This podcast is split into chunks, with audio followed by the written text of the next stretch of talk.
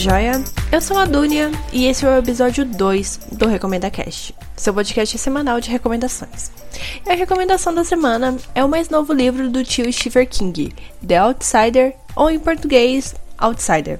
Obrigada, selo Suma das Letras, pela sábia decisão de não traduzir o título. E eu juro que esse comentário não foi irônico.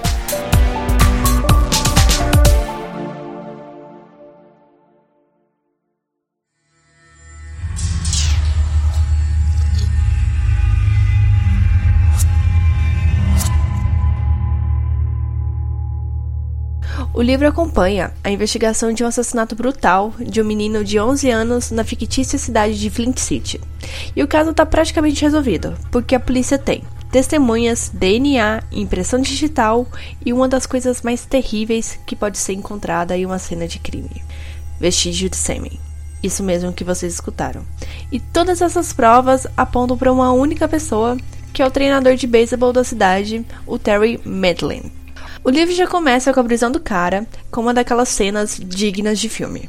Porque é final da liga infantil de beisebol, a cidade está toda reunida, aí chega a polícia, algema o Terry antes da jogada final, que vai decidir se o time dele vai para o campeonato estadual ou regional, eu não me lembro, ou não. Dessa maneira, o Terry é escoltado pelos policiais, que devem estar se sentindo super fodas pela importância daquela prisão. Porque assim, imagina, é uma cidade pequena, é do interior dos Estados Unidos, que não deve ter nenhum caso emocionante há milênios, e onde todo mundo se conhece. E tipo, a polícia não tem uma ou duas provas, ela tem várias. Então, por que não prender o cara logo no evento em que a cidade está toda reunida? Assim não vai nem precisar imprimir jornal no outro dia. Claro, se o caso fosse resolvido logo no primeiro capítulo, não teria livro, e consequentemente eu não estaria gravando esse episódio. Então, a coisa começa a desgringolar quando Terry apresenta um álibi perfeito, que envolve até sua participação num vídeo no YouTube. E aí, o que, que a polícia pode fazer? Porque assim, se de um lado ela tem provas concretas que ligam Terry à cena do crime, do outro, o Terry apresenta outras testemunhas em um vídeo mostrando que ele estava num lugar a mais de 100 km de distância do local do crime. Esse é o dilema que o investigador do caso, o detetive Ralph Anderson, vai precisar resolver. Além de aguentar as consequências daquela sábia decisão de prender o Terry na frente de todo mundo sem uma investigação mais aprofundada. Podia prender ele? Tinha provas suficientes para isso, sim, mas precisava fazer toda aquela cena. Porque assim, as merdas só estão começando pra cima do Ralph e da polícia.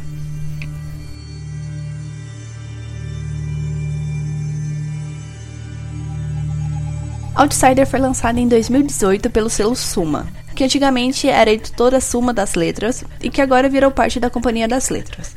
E pelas minhas pesquisas, o selo se diz especializado em livros de terror, thriller, fantasia e ficção científica. Outsider é um livro bastante grandinho, ele tem 528 páginas, segundo o Kobo. Agora, para falar das notas. Peguei como referência o Scooby e o Goodreaders. No primeiro, ele tem nota 4.4 e no segundo, 4.09, até o momento da gravação desse podcast. Não sei se vocês sabem, mas o Goodreaders é uma versão maior e americana do Scooby. E todo ano eles abrem uma votação para os usuários escolherem os melhores livros daquele ano, em categorias específicas. Por exemplo, livros de ficção, não ficção, biografia, young adult etc. São 20 indicados por categoria e os usuários votam para decidir quem são os vencedores. O Outsider participou e ganhou como melhor livro de mistério e thriller de 2018. E ele estava concorrendo com o lançamento do pseudônimo da JK Rowling, o Little White. E por incrível que pareça, ele estava concorrendo com um livro escrito pelo Bill Clinton e o James Patterson, chamado de O Dia que o Presidente Desapareceu. Vou abrir um parêntese agora, porque eu quero ler a sinopse, porque eu achei ela muito aleatória. Aspas. Um dos livros mais esperados do ano, escrito pelo mestre do thriller James Patterson e pelo ex-presidente dos Estados Unidos, Bill Clinton. O presidente desapareceu. O mundo fica em estado de choque, mas o motivo do desaparecimento é muito pior do que qualquer um pode imaginar. Com detalhes que só um presidente poderia conhecer e o tipo de suspense que só James Patterson é capaz de criar, surge um dos maiores thrillers dos últimos tempos. Fecha as aspas. É muita pretensão para uma sinopse só. Enfim, Recomendo vocês ficarem de olho nos livros que concorrem nas premiações do Goodreaders, porque é um bom lugar para pegar recomendações. Voltando ao assunto, Outsider, pelo que eu já comentei até agora, é a história do crime perfeito. Como se explica o assassinato de uma criança, sendo que o único suspeito tem um álibi fortíssimo? Quer saber como que se explica? Com o sobrenatural. É o único meio de entregar soluções satisfatórias para a investigação. Aí você me pergunta: funciona? Sim, funciona. Eu tenho as minhas ressalvas, mas eu vou falar disso mais pra frente. É interessante acompanhar os personagens sendo convencidos aos poucos de que o caso não vai ser tão operacional como os outros. Alguns personagens têm mais relutância em acreditar, tipo Ralph, que teima muito em aceitar uma explicação fora da lógica que ele conhece. Já outros personagens são mais abertos. E você, leitor e ouvinte, já meio que esperava essa pegada sobrenatural, porque primeiro, é Stephen King e segundo, você já olhou a capa desse livro?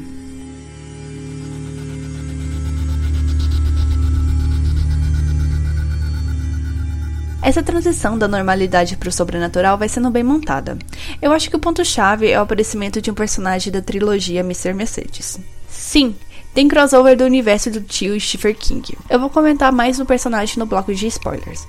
Mas ele basicamente serve para dizer para as pessoas envolvidas na investigação de que, olha, eu passei por situações não muito lógicas também. Então só aceita que vai rolar coisas bizarras e que estão fora da sua compreensão, porque dói menos, ok? Ok. Um aviso bastante importante que eu preciso dar agora, por conta desse crossover entre Outsider e Mr. Mercedes, é que esse personagem comenta sobre eventos que aconteceram nos livros da trilogia. Ou seja, tem spoiler de Mr. Mercedes. O que, que eu vou fazer? Eu vou dar conselhos para dois grupos de pessoas bastante específicos e você vê em qual desses grupos você se encaixa mais. O primeiro grupo são das pessoas que não querem tomar spoiler da trilogia Mr. Mercedes, seja porque estão lendo o livro, ou querem ler, ou acompanham a série. Enfim, eu recomendo que vocês não leiam Outsider antes de resolver essas pendências com Mr. Mercedes. Agora, se você não se importa com spoilers, bem-vindo ao segundo grupo. Mas eu sinto muito em te dizer que você não vai pegar algumas nuances e o background inteiro desse personagem do crossover. Então, provavelmente você vai sentir que tá faltando alguma coisa durante a sua leitura. Porque assim, esse personagem adiciona bastante coisa na história, tanto pela experiência de saber lidar com fatos bastante inexplicáveis e também pelo humor que esse personagem carrega no seu jeito de ser. Mas se você quiser ler mesmo assim, de boas, não te julgo. Mas eu fortemente recomendo que pelo menos assista a série Mr. Mercedes. Porque assim você vai conhecer melhor esse personagem e seu background e qual é a importância dele na investigação em Outsider. Já falei que o livro é bom, mas que eu tenho minhas ressalvas e a principal delas é sobre o vilão. Tipo, a mitologia dele é interessante, é bem trabalhada, ela entrega momentos de terror. Mas eu achei as motivações do vilão rasas, rasíssimas, além de confusas em alguns momentos. Dá a impressão de que ele foi colocado na trama só para ser o um elemento assustador e dar explicações sobre o crime. Minha opinião é que ele não teve um desenvolvimento decente além dessa mitologia. Foco na palavra decente, ok? Vou comentar mais na parte dos spoilers. Mas em linhas gerais dá pra perceber alguns desvios graves na narrativa dele. Tipo, primeiro que ele começa não dando a mínima incriminar outra pessoa pelos seus atos. Mas depois ele começa a fazer um esforço muito grande para assustar as pessoas que estão lidando com a investigação do caso.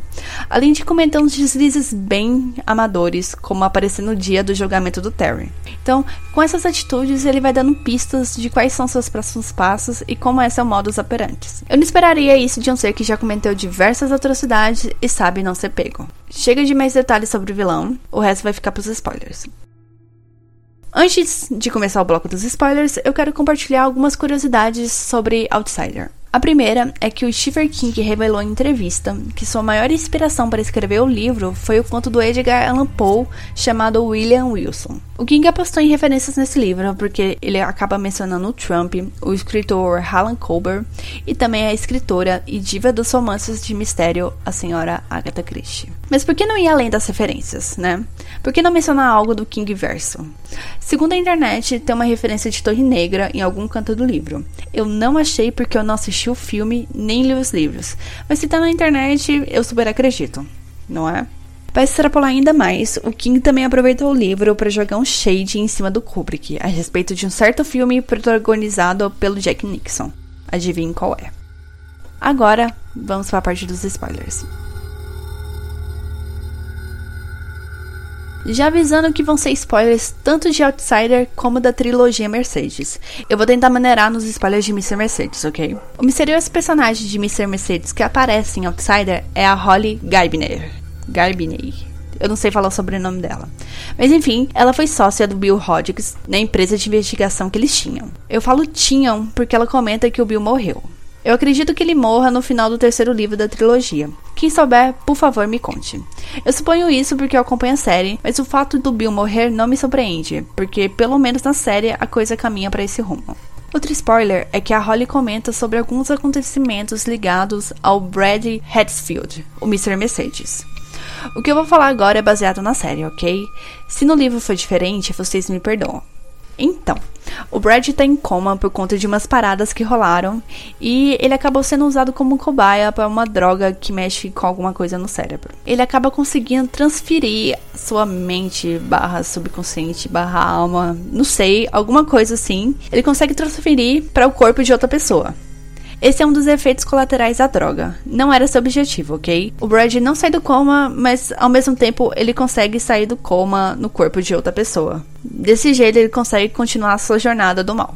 Novamente, falo isso baseado nos episódios iniciais da segunda temporada de Mr. Mercedes, que eu acabei não terminando, mas eu vou terminar. O que a Holly comenta em Outsider é exatamente sobre esse fato, de que nenhuma explicação lógica poderia justificar essa transferência mental que acontece com Brad. Por isso que ela e o Bill tiveram que sair da caixinha da racionalidade e abraçar o desconhecido. É essa a importância da Holly em Outsider: trazer sua vivência e procurar as explicações que as pessoas não acreditam ser possíveis. Por isso eu achei bastante importante a participação da personagem, porque assim, o King poderia ter criado um personagem novo só para cumprir esse papel, mas não teria o mesmo impacto que a Holly.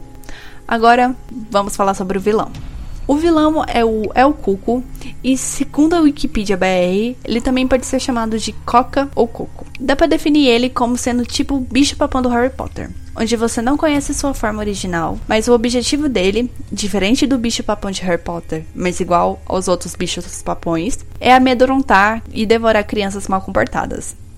Esses são os principais fatos da mitologia do bicho.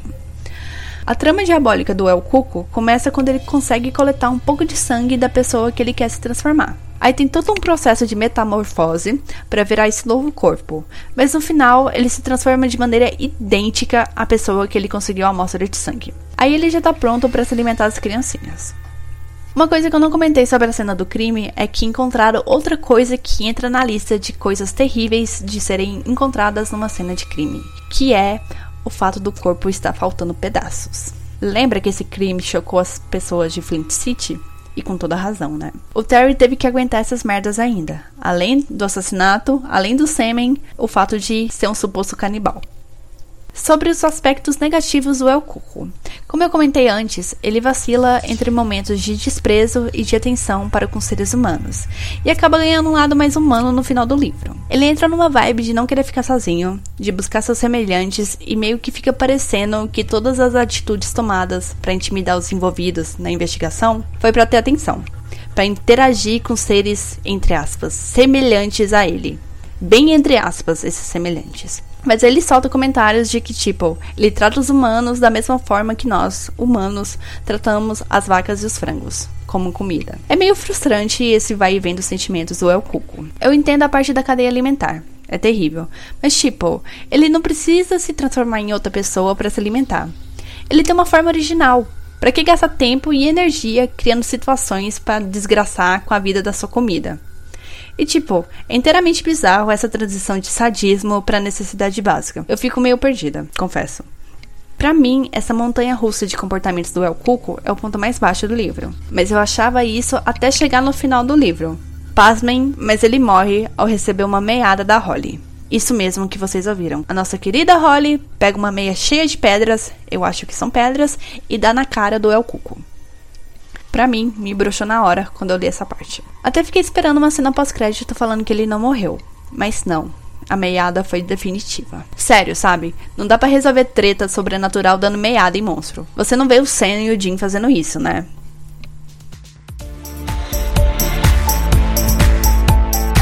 Depois dessa revolta no bloco dos spoilers, você pode estar se perguntando se realmente vale a pena ler Outsider. Sim, vale. Eu reafirmo. Mesmo com as bolas fora que o King dá, a história é boa, é instigante e dá pra ver que envolveu pesquisa tanto na mitologia do monstro como na parte forense. Então, leiam e depois me digam o que acham. Combinado? Acabei descobrindo que o livro vai vir a série em algum momento no futuro, mas há poucas informações confirmadas. Só o nome da produtora, que é a mesma do filme A Torre Negra, e do roteirista, que é o criador da minissérie The Night Off, que eu recomendo bastante. Ficou interessado em comprar o livro? Ele está na faixa de 45 reais nas lojas virtuais, mas infelizmente ele não está disponível no Kindle Unlimited. Se você gostou desse episódio e mal pode esperar pelo próximo, assine nosso feed em www.recomendacast.com.br ou em qualquer agregador de podcast. Estamos no Spotify, Deezer, iTunes e Google Podcast. Nossas redes sociais são RecomendaCast, tanto no Facebook como no Instagram e no Twitter. E se você tem dúvidas, sugestões ou críticas, mande e-mail para contato@recomendacast.com.br. Meu nome é Dunia e esse foi o segundo episódio do RecomendaCast e eu espero que vocês tenham gostado. Até semana que vem. Tchau, tchau!